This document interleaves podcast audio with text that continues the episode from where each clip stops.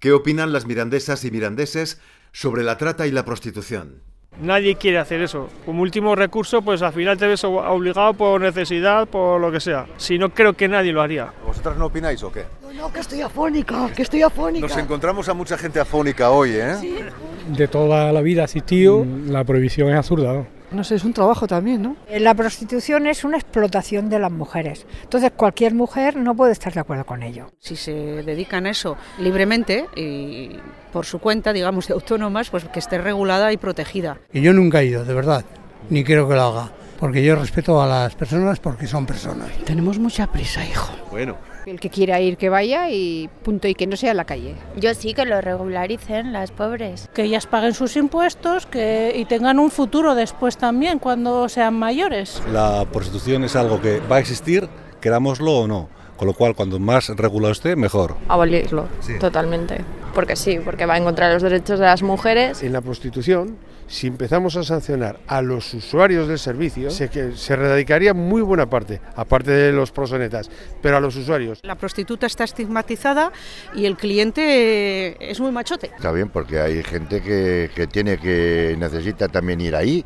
Sí, ¿usted cree que es una necesidad? Sí, sí, sí. Hay muchos que ni pagando. Si no hay prostitución, pues habrá igual más violación también. Para mí la trata se traduce en violaciones pagadas, convirtiendo a las mujeres pues, en un producto de consumo. El otro día también escuché que estaban saliendo lo que eran las ginoides, que eran como robots eh, para poder eh, utilizarlas al disfrute sexual y tal. Eso también podría ser una solución. Muy vejatorio y no, no me gusta a mí la prostitución. Me parece una esclavitud de la mujer. ¿Sobre la Constitución? No, la prostitución.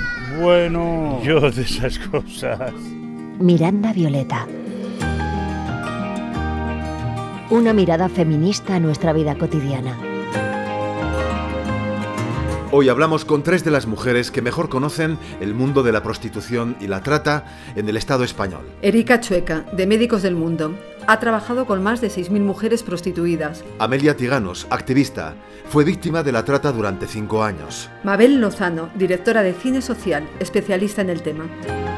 Estamos en Madrid con Mabel Lozano en el estreno de El Proxeneta. En este documental, un extratante de mujeres, apodado Miguel el Músico, explica cómo funciona el negocio. Y a todo esto, ¿qué es lo que están haciendo los políticos? Nada. Quien quiera legalizar la prostitución está vendiendo nuestro discurso. Yo cuando los escucho hablar digo que no hace falta ni corromperlos, porque es que piensan como pensamos nosotros.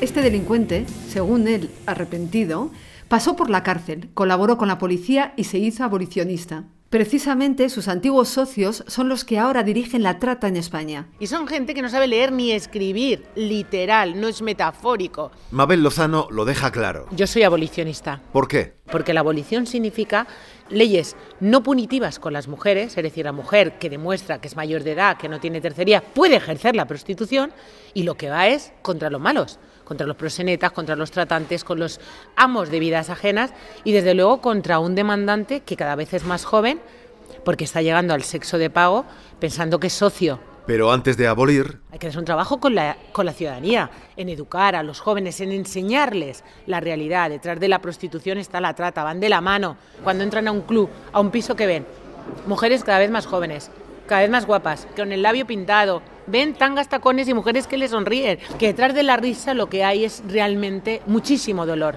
Pero no lo ven. O no quieren verlo. Los prosenetas saben cómo captar a los jóvenes. ¿Cómo? ¿Cómo? Convirtiendo sus macroburdeles los fines de semana en discotecas para atraerles. Entonces los jóvenes ven en la trata, en la prostitución, en la pornografía, ocio divertimento. Tiene el mismo peso moral y ético ir a jugar al fútbol, a echar un partido de fútbol, ir al cine, comer pipas o ir de putas, ¿no? Utilizando la jerga que, que ellos utilizan.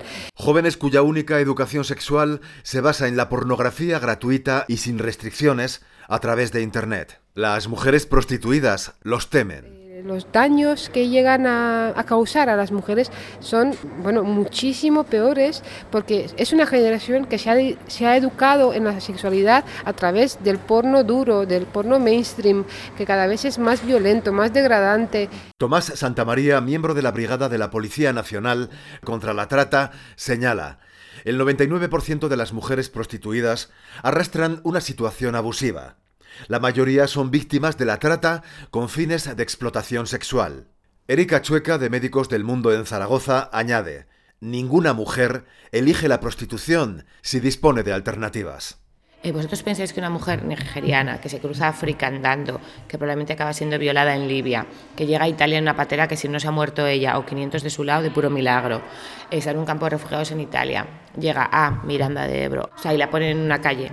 ¿Tú crees que esa chica cuando dejó su país su ilusión era ser prostituta en Europa? Luego, porque yo creo que no. Que luego cuando llegues aquí te des cuenta de que tienes todas las puertas cerradas, pues acabas aceptándolo.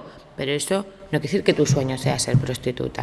Prostitución y voluntad Dos palabras incompatibles. La gente dice, eh, no es que esta mujer ha entrado voluntariamente. No, esta mujer ha entrado con consentimiento. Consiento porque soy pobre, consiento porque no tengo recursos, consiento porque tengo dos hijos menores a mi cargo, consiento porque soy toxicómana. Eso es el consentimiento. La voluntariedad es otra cosa. Muchas mujeres prostituidas acaban con graves trastornos mentales. Lo primero, el ambiente paranormal, digamos, que es un prostíbulo, ¿no? La oscuridad, el consumo de alcohol, de drogas, eh, que tus compañeras sean enemigas las unas para las otras, porque un putero es un putero para todas y es dinero en el bolsillo.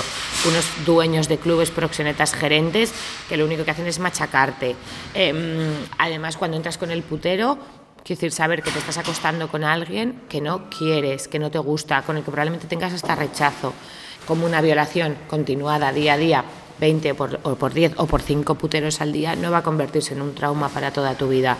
Y en la explotación sexual, por supuesto, quiero decir, o sea, es que son mujeres que vienen aquí con unas ilusiones, con, unas, eh, con un sueño de vida y se han visto en un bordel, si no se ven amenazadas, pegadas, violadas, obligadas a hacer abortos, ¿qué ocurre? Em, eh, que te quitan todo tu dinero, que no tienes ningún movimiento, ¿cómo no va a haber consecuencias de salud emocional? O sea, por eso digo que me parece que son unas auténticas guerreras, unas heroínas y unas supervivientes. Vendidas por su familia, traídas con falsas promesas, engañadas. En común, la pobreza, la vulnerabilidad. En los clubs, las mujeres deben devolver el dinero prestado para billete de avión, visado. Las artimañas de los prosenetas hacen que la deuda inicial, en vez de disminuir, aumente día a día, pues son obligadas a pagar alojamiento, ropa, cosméticos, comida, servicios médicos, multas por bajo rendimiento, etc. Si alguna se revela, la amenaza de posibles represalias contra su familia la disuade. Esta es la voz del exproseneta, protagonista del documental de Mabel Lozano. Por cierto, la Fiscalía pidió para él 27 años por esclavizar a casi 2.000 mujeres. Pues bien, solo estuvo en prisión tres años. Así describe el trato que reciben estas mujeres después de un primer año de explotación intensiva. Durante este segundo año la sigues explotando, pero ya no con engaños de papeles, ya con engaños con amenazas directas, o veladas o directas. Señora, usted me paga porque me paga, usted, esto es lo que hay. Y punto. Y en el tercer año es cuando nosotros nos damos cuenta de que esa mujer os ha echado la droga, os ha echado al alcohol, también porque a nosotros nos interesa, para que vaya perdiendo un poco el norte. Pero ya no vale, ya no rinde. Vas y la vendes, la vuelves a vender, ¿me entiendes? Y esa mujer va a un club de tercera. Todos los grandes clubs son tratantes. Y los clubes pequeños, o chalés, o, o pisos, se nutren de la trata. Lucía fue una de sus muchas víctimas. Lucía era una joven colombiana, simpática, risueña. Recién llegada, quiso devolver el dinero que le adelantaron. Le dijeron que no y le obligaron a prostituirse. Desde ese día empezó a morir por dentro. Entonces, en muchos casos que son niñas, niñas a veces con 18 años recién cumplidos, unas niñas que vienen con unos sueños, unos sueños de mejorar su vida, o en el caso de Lucía, Lucía tenía un hijo pequeño, venía eh, para conseguir una oportunidad a su hijo cuando ven que todo es mentira, que por más que trabajen jamás pueden pagar sus deudas, cuando ven que de repente su vida ya no les pertenece, que viven en cautiverio, se meten en el silencio como lugar de supervivencia y en muchos casos, como en el caso de Lucía, acaban suicidándose, cortándose las venas con sobredosis de drogas y alcohol, es decir, cómo terminan estas mujeres, a veces tiradas en una cuneta para que las recoja el SAMUR. Es decir, estamos hablando de esclavitud extrema. Lucía se cortó las venas tras dos años y ocho meses de explotación. No murió, pero acabó ingresada en el Hospital Psiquiátrico de Valencia. Nunca regresó a su país, ni volvió a ver a su hijo y al resto de su familia. Ese niño nunca vendrá a España a ver a su madre, a quien apenas conoce y no quiere. La historia de Lucía no es excepcional.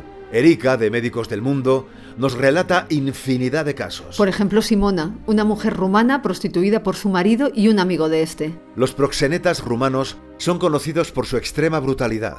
El marido le dice que, tiene que su mejor amigo ¿no? Le, le, va a ayudar a buscar trabajo aquí en España como camarera. Entonces se viene ella sola dejando allí al marido y a las niñas y cuando llegó aquí a Zaragoza el mejor amigo lo que hizo fue quitarle el pasaporte con la excusa de que le iban a tramitar así el contrato de trabajo y básicamente la puso delante de este burdel donde yo la conocí y le dijo que eso es lo que tenía que hacer. Ella se negó, eh, él le dio una paliza y le dijo que su marido lo sabía de alguna manera y que lo tenía que hacer. Eh, esta mujer se bebía una botella de whisky cada día para poder salir al salón a ejercer porque era incapaz de hacerlo. Y eso, y esta mujer yo recuerdo que cuando llamó a su marido en plan de no puedo más, necesito salir de aquí, él le dijo no, o sea, vas a seguir ejerciendo prostitución porque gracias a eso yo puedo vivir muy bien en Rumanía y comprarme, pues yo qué sé, joyas y cosas así de oro y eso. Blessing, una niña nigeriana. Procedía de una familia muy muy pobre y, y fue captada en su propia ciudad para ser explotada sexualmente en España. Ella tenía 14 años y accedió porque lo que ella se le dijo es que venía a estudiar a, a España. Y desde los 14 hasta los 18 años estuvo siendo explotada sexualmente en diferentes burdeles de, de Andalucía. Blessing desarrolló graves trastornos psicóticos. Esta es la trastienda de la prostitución, financiada, fomentada, perpetuada por ese 39% de españoles puteros. Puteros que abren su bragueta y cierran su conciencia. El espacio prostitucional es el espacio donde todos los machos dejan de lado sus diferencias, jueces, políticos, fiscales, policías, sindicalistas, empresarios, eh, o sea, de izquierdas, de derechas. De izquierdas, de derecha. Toda una red de parásitos se nutre de la trata prostitución. Taxistas, negocios, ayuntamientos, notarios, sanitarios. Periodistas. Todo el mundo.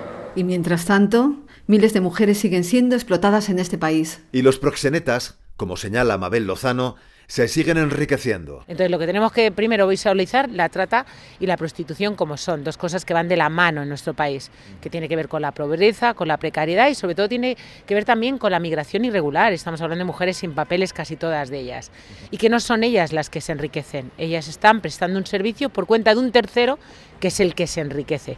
Sus pisos y clubs de carretera permanecen abiertos. Impunidad la impunidad con la que trabajan, que es lo que yo he contado, la impunidad, porque el sistema se lo permite. Amelia Tiganus es una superviviente de la trata prostitución. En los últimos años ha trabajado como camarera. Ella sabe bien lo dura que es la hostelería. Jornadas de 10 horas, fines de semana, nocturnidad, a veces clientes pesados. Sin embargo, para Amelia, el peor de los trabajos es mejor que la prostitución. No es lo mismo servir un producto que ser el producto. Es la gran diferencia, ¿no? Amelia describe tres tipos de puteros. El putero majo. El putero que quiere comprar algo que no se vende ni se compra, que es el afecto. Entonces él paga por, por, por recibir una performance de, de, la novia cariñosa, cuidadosa, y cuando no cumplimos con ese papel eh, es cuando se pone violento, cuando nos insulta, cuando nos agreden, ¿no? Y este es el putero majo, ya veis, qué, qué, qué majo. El putero macho. Y después está el, el putero, efectivamente, el putero macho que va a descargar, y su masculinidad depende de la cantidad de mujeres que ha penetrado, de la eh, brutalidad con la que lleva al cabo, mayoritariamente son eh, chicos jóvenes, ¿no? Grandes consumidores de porno que no pretenden que actúes como una novia, sino simplemente actuar como si fueras una actriz porno. Y, y luego le da igual si te quedas con el cuerpo dolorido y tal. El putero misógino. Yo he sobrevivido a, más de un putero eh, misógino. Hay compañeras y hermanas mías que no, que no han sobrevivido, porque cuando se asesina a una mujer prostituida, que la, la mayoría de, de, los casos son puteros, los que, eh, los que acaban con las vidas de las mujeres, lo hacen a través de una profunda bestialidad y crueldad. O sea, eh, los cuerpos son encontrados en eh, contenedores. Entre 2010 y 2018, según datos recopilados por feminicidio.net, han sido asesinadas 42 mujeres prostituidas. Este infame mercado de seres humanos, nos decía Amelia, reclama ahora niñas, niños, mujeres embarazadas y mujeres discapacitadas. No contamos Pretty Woman porque Pretty Woman no existe. En Alemania, por ejemplo, la prostitución es legal, está regulada. Los proxenetas son empresarios del sexo. ¿La trata ha disminuido? No. El jefe de la policía de Múnich habla de explosivo aumento de la trata con mujeres rumanas y búlgaras principalmente. Con respecto a la trata prostitución, ¿de qué se habla cuando se habla de libertad? Yo llevo 10 años en mi puesto de trabajo Habré conocido a 6.000 mujeres, muchas explotadas, y las que no son explotadas, ninguna, ninguna, ninguna me ha dicho que esté ahí libremente. Deben dinero en sus países de origen, o su papá está enfermo, o ya son pobres, o lo que sea. Entonces, hablar también de la libertad cuando no hay libertad es un decir. ¿Libertad? Mm. Tenemos que llamar a Albert Rivera para que nos lo explique. Neoliberalismo como los vientres de alquiler. Todo es comprable, todo es vendido. Pues no, no todo se puede comprar y no todo se puede vender, afortunadamente. Porque entonces, ¿qué va a ser lo siguiente? Los órganos. Ciudadanos propone la regularización, como bien sabemos. Mabel Lozano interpela a Albert Rivera, así directamente. Le propone visitar Colonia Marconi, una zona de Madrid donde cientos de mujeres son degradadas cada día. Que sobre un despacho en un sitio bonito, pues es muy fácil hablar, pero salga usted a la calle. Váyase usted esta noche a Colonia Marconi, que hay 200 mujeres rumanas, porque hace muy buen tiempo esta noche. Entre Colonia Marconi y el gato, esta noche hay 200 mujeres. Váyase usted ahí. Va a ver cómo esas mujeres llegan a las 12 de la mañana y a las 5 de la mañana están sobre los mismos tacones, en el mismo lugar, que pagan por ese trocito, que las han dado una botella, un bote de Fanta y un bocadillo. Vaya usted a hablar con ellas y vea usted si eso se puede regularizar y si eso es lo que usted desea para la ciudadanía o para su hija, por ejemplo. Enrique Díez, miembro de Prometeo, colectivo de hombres por la igualdad de León, es partidario de la abolición según el modelo nórdico. Para los puteros propone medidas de sensibilización, medidas de educación, pero aparte de eso, por supuesto, multarles y en caso de reincidencia encarcelarles como se está haciendo en otros países, igual que cuando se comete una violación se encarcela y se están con medidas punitivas.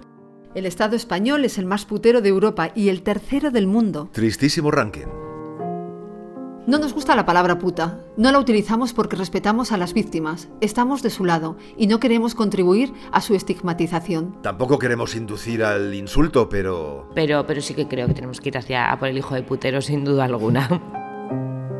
Algún día la prostitución será contemplada por las generaciones venideras como la esclavitud del siglo XXI.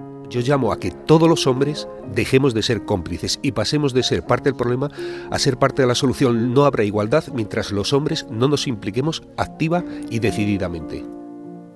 Un espacio elaborado por la Escuela de Pensamiento Feminista, Las Palabras Violetas.